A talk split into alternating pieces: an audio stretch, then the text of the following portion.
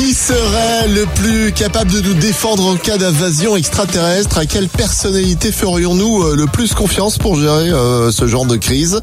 C'est du sérieux et une étude britannique euh, vient de dévoiler le top 20 des personnalités les plus qualifiées pour repousser une invasion extraterrestre.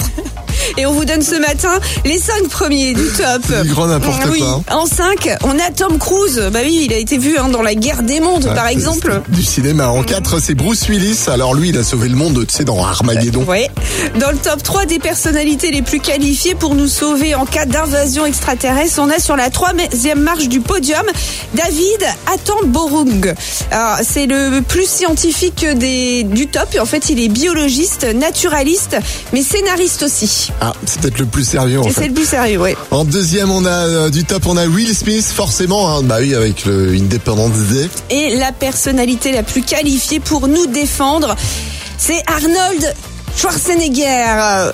I'll be back. Eh oui. Voilà. Moi, je suis déçu que de ce top 5, Aline. Voilà. Parce Pourquoi que, bah, franchement, s'il y a bien une personnalité sur laquelle on pourrait compter, hein, bah, c'est bien Chuck Norris. Voilà. Ah bah oui, c'est vrai. Il est là, C'est lui. vrai. J'adore ton accent. C'est vrai.